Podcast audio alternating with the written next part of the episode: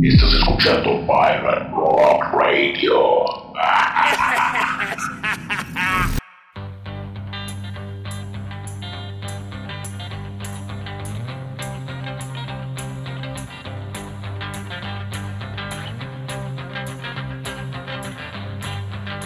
Lanzaron clásicos como Shake Some Action, Flaming Groovies Now y Jumping in the Night. Tocaron al lado de leyendas como Iggy Pop, The Stooges y The Ramones. Aunque los Flaming Groovies se formaron en 1965, nunca recibieron los créditos que merecían. Son vistos como una de las bandas de rock and roll más grandes de la historia y también una de las más olvidadas.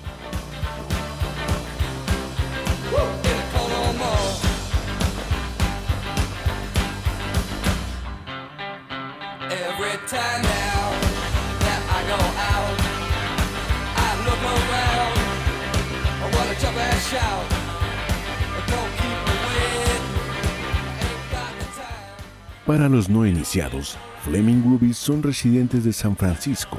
Con el cantante y guitarrista original Roy Lonely, el grupo rindió homenaje a las raíces de la historia del rock and roll con su debut en 1969, Super Snaz y Teenage Head en 1971, se formaron demasiado tarde para sacar provecho de cualquiera de los prestigios que su material influenciado por Sun Records les habría brindado si hubieran existido a mediados de los años 50, pero definitivamente tuvieron mano en la formación de lo que muchos consideran ser la base del sonido proto-punk, que influyó directamente en el punk rock, que alcanzó su mejor forma a finales de los 70. No solo eso, sino que los mismos Flaming Groovies fueron una gran influencia, tomando una gran parte de su cultura del garage y de los buenos tiempos del rock and roll, los Groovies lograron destilar todos los elementos de los años 50 y principios de los 60 en una explosiva versión menos estudiada y pura del sonido de los 50 como los Stray Cats, el reverendo Horton Heat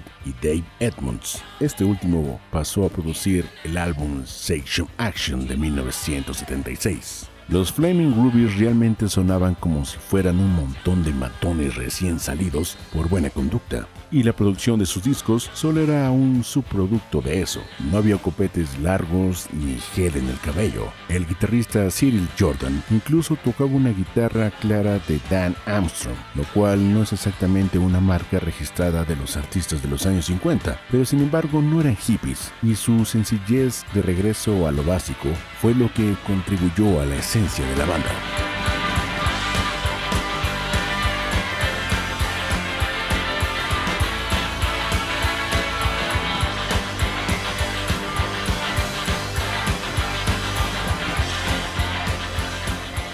Tampoco tenían interés en la música psicodélica que estaba de moda en la área de la bahía. En cambio, los Groovies celebraban las alegrías del rock and roll de la primera era y el grasiento rock and roll que comenzaba en los 60 Los Groovies crearon clásicos como Teenage Head. Tuvieron muchos problemas y cambios en su alineación. Sin embargo, sus canciones hacían ecos en los días de gloria de los Beatles y The Birds. Otro entrañable clásico es Shake Some Action, una canción que ayudó a definir el estruendo y la melodía del power pop de mediados de los 70 De su primer álbum de 1969, el track que comienza el disco y el camino de los Flaming Rubies, Love Have Mercy.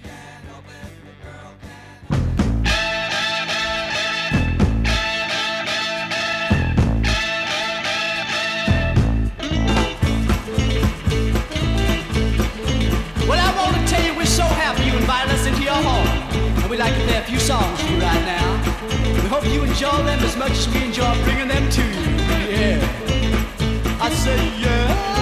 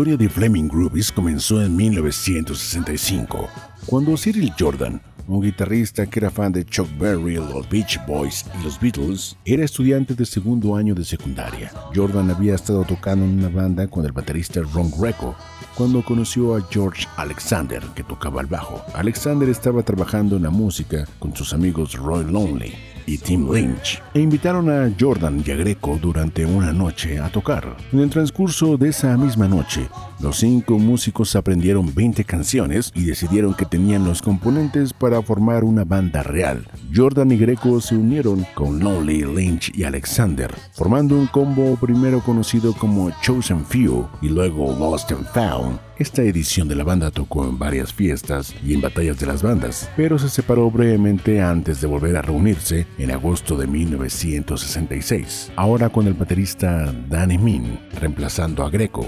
Los Fleming Groovies tenían un sonido y una perspectiva retro que los pusieron en las afueras de la escena de San Francisco en ese momento. Tampoco les ayudó que su manager original tuviera una relación mala con el empresario local de rock, Bill Graham, el famoso manager de Janis Joplin, Jimi Hendrix y Santana, solo por mencionar algunos. La banda tocó en bares y pequeños clubs y en 1967 lanzaron su álbum debut, un EP llamado Sneakers. El EP solamente vendió dos copias de 1500. Justo cuando la banda estaba a punto de vender una tercera copia, Epic Records les ofreció un contrato. Los Groovies entraron al estudio con el productor Steve Goldman y su contrato les dio un tiempo de grabación ilimitado. La banda se tomó su tiempo para pulir su primer lanzamiento para Epic. Lanzado en 1969, Super SNAS fue significativamente más brillante que Sneakers, pero funcionó con éxito dejando el manifiesto de una banda llena de energía y patadas reales de rock and roll.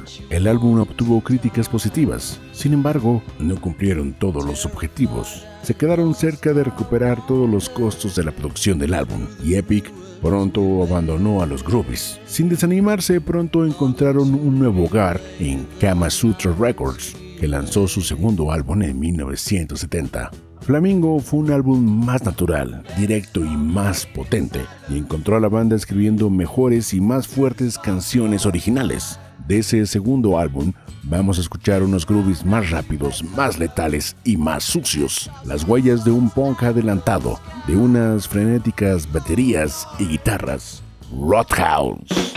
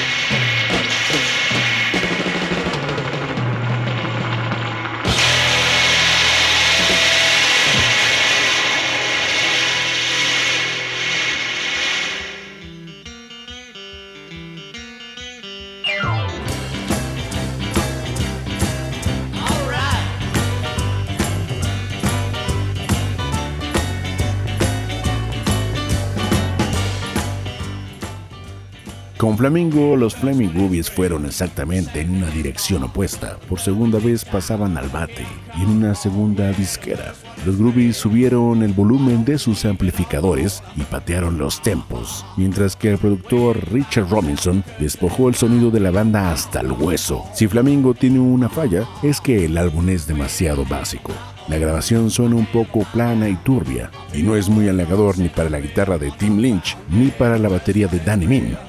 La mezcla del disco fue todo un desastre, pero si Flamingo a veces suena más como un demo que como un álbum, es solamente una prueba de que la banda estaba componiendo canciones y avanzando a toda máquina. Con Gonna Rock Tonight, el álbum comienza en la quinta marcha y nunca se detiene. Antes que Rod Stewart y los Faces hicieran rock and roll rápido, escuchen esos cambios del bajo alrededor del primer minuto son solo unos cuantos segundos sagrados en la historia de la música. Genialidad amplificada. Flaming Rubies, Second Cousin.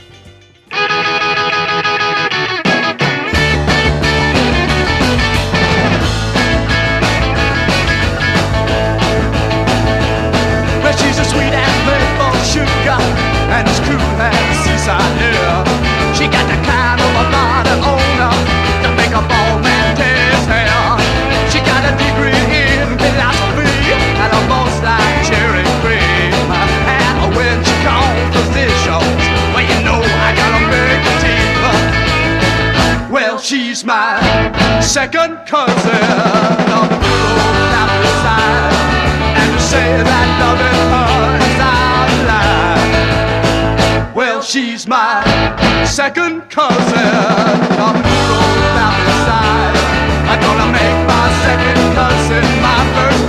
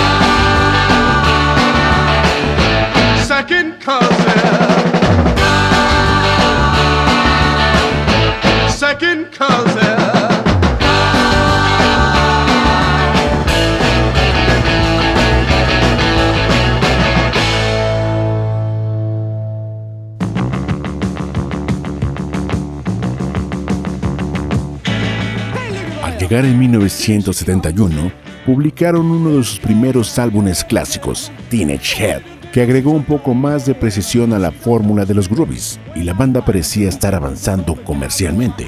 Pero Jordan y Lonely estaban cada vez más en desacuerdo sobre la dirección creativa del grupo, y para fines de 1971, Roy Lonely, voz y guitarra, dejó la banda. Tim Lynch, el otro guitarrista, pronto lo siguió. La crítica y fans pensaban que esa alineación de la era de Roy Lonely con los Fleming Groovies es como hubieran sonado los Rolling Stones si hubieran jurado lealtad a su sonido y al estilo de Sun Records en lugar de Chess Records. Esta es una teoría que nos parece razonable, pensando que Teenage Head fue la versión del Sticky Fingers en un universo alternativo, un álbum que ofreció su rock and roll más duro junto a las bases de un blues muy introspectivo.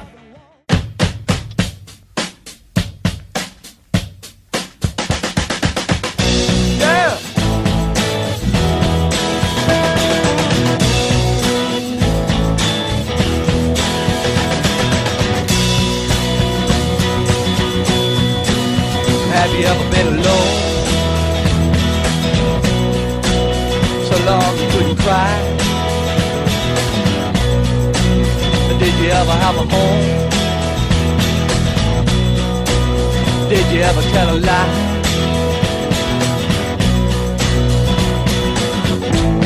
I want to know you well.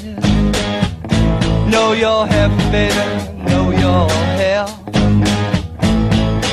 baby, don't you show me.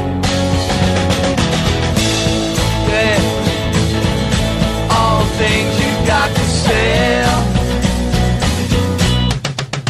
Have you ever been in love? So long it couldn't end. Did you ever break a heart, baby? What I you? Or did you ever lose a friend? Baby, I want your love tonight to make my head feel light. Oh, baby, won't you tell me now? Baby,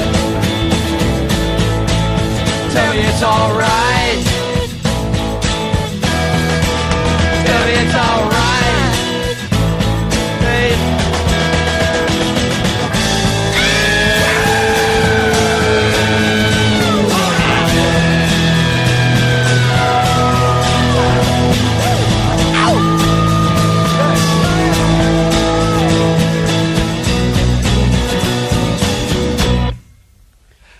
Ever been alone?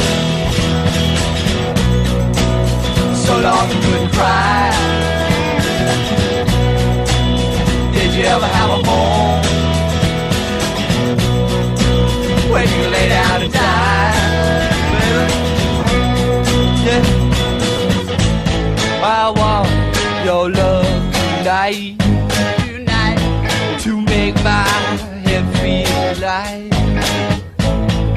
baby, won't you tell me now?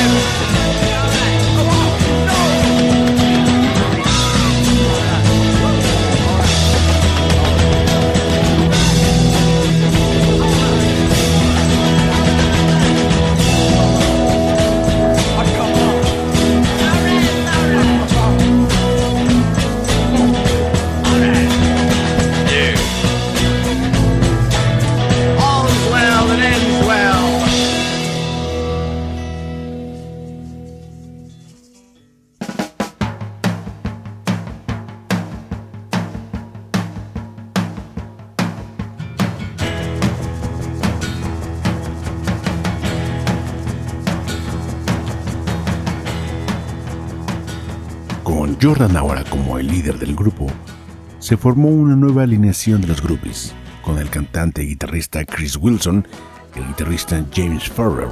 Los Flaming Groupies comenzaron a grabar material nuevo con el productor Dave Edmonds y estaban listos para firmar un nuevo contrato discográfico con United Artists.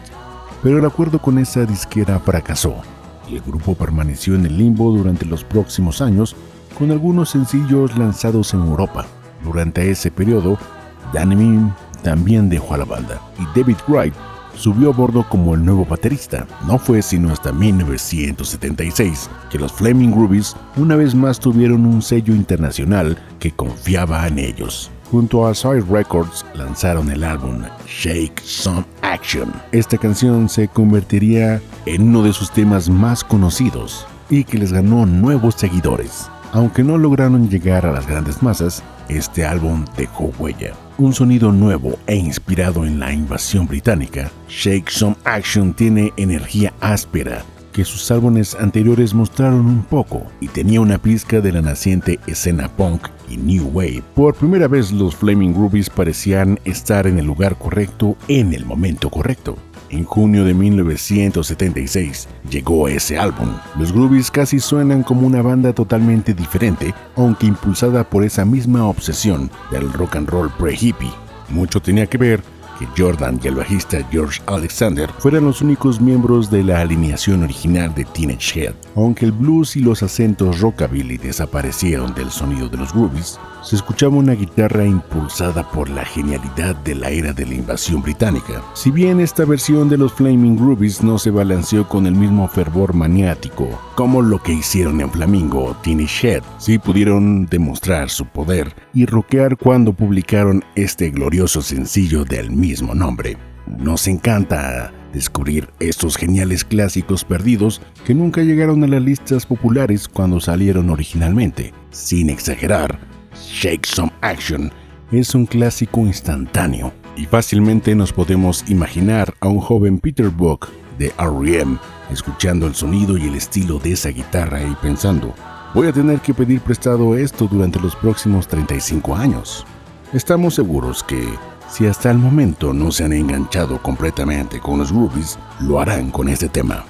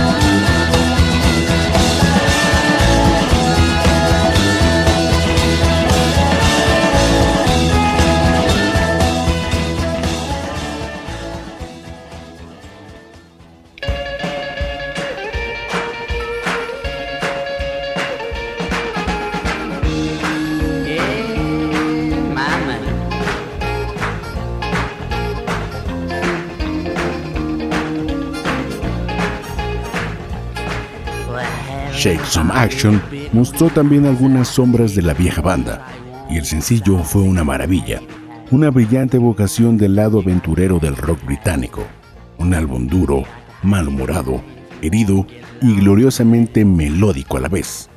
Ese sencillo justificó la nueva dirección creativa que tenían los Groovies.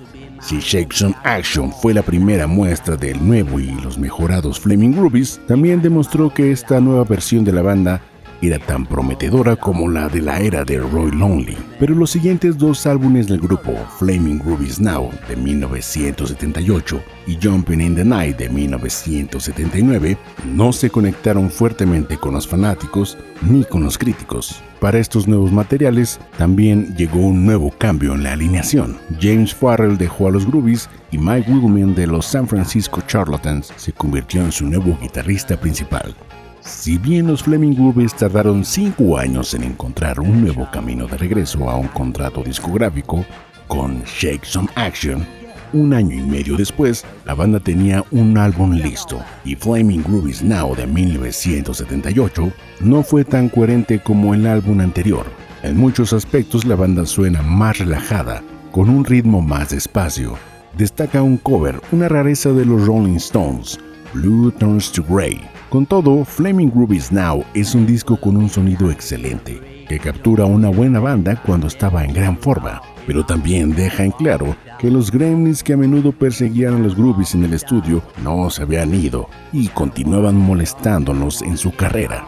Para 1980, Sire Records abandonó a los Flaming Groovies y Chris Wilson renunció a la banda. Mientras los Groovies tocaban shows en vivos ocasionalmente con una nueva formación, no lanzaron ninguna nueva grabación hasta 1987. One Night Stand fue un esfuerzo en vivo y como el título sugiere, fue grabado en una sola noche durante una agotadora gira por Australia y Europa. La banda grabó un nuevo álbum, pero se separó oficialmente en 1991 antes de su lanzamiento. Ese álbum, Rock Juice, vio la luz del día dos años después.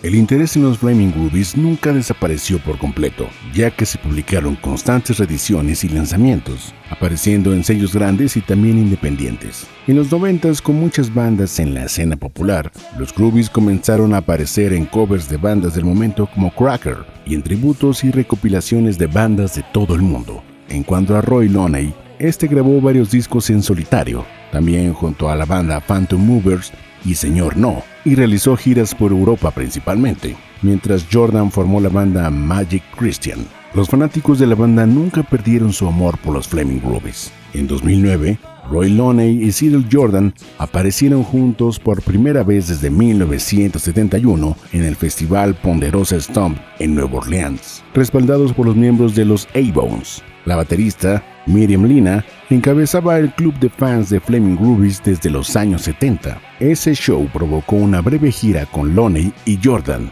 y puso a Jordan nuevamente en contacto con Chris Wilson y George Alexander. Para 2013, Jordan había vuelto a montar a los Flaming Groovies, con Wilson, Alexander y un nuevo batería llamado Víctor Peñalosa. En 2016 volvieron a reunirse en algunos conciertos con el salvaje Roy Loney. Después de varias rondas de giras, los Groovies comenzaron a trabajar en un nuevo álbum y en abril de 2016 lanzaron una nueva canción en línea, un tema original de Jordan y Wilson llamado Crazy Macy.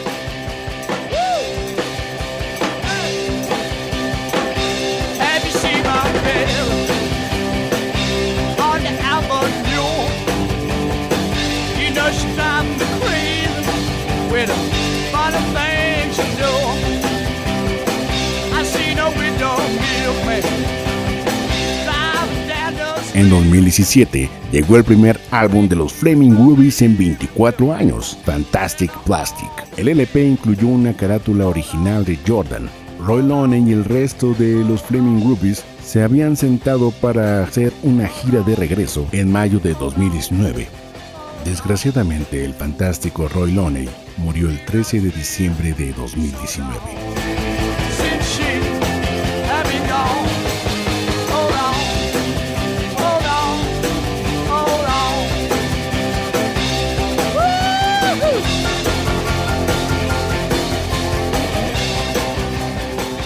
El grupo regresó al estudio para terminar las grabaciones perdidas de hace tiempo, así como para grabar nuevos temas. Hicieron giras en Japón y Australia y regresaron a su hogar en San Francisco para hacer un show que se agotó en menos de 24 horas. Los fanáticos hablan encantados de ese show porque la banda tocó un repertorio de ensueño, incluidas canciones originales que la banda nunca antes había tocado en el escenario, y los nuevos fans recién llegados preguntaban por qué diablos nunca había oído hablar de este grupo.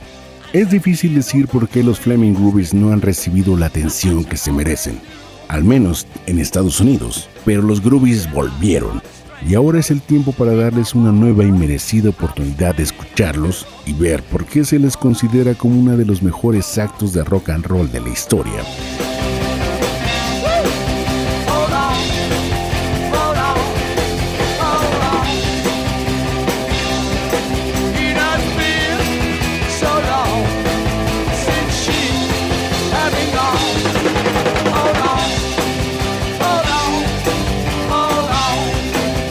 Gracias por escuchar este especial PRR de los Flaming Groovies. Del último álbum, Fantastic Plastic, una delicia absoluta. Los Groovies están más vivos que antes. Un álbum completo, sin nada que sobre, y que reafirma su legado en el rock and roll.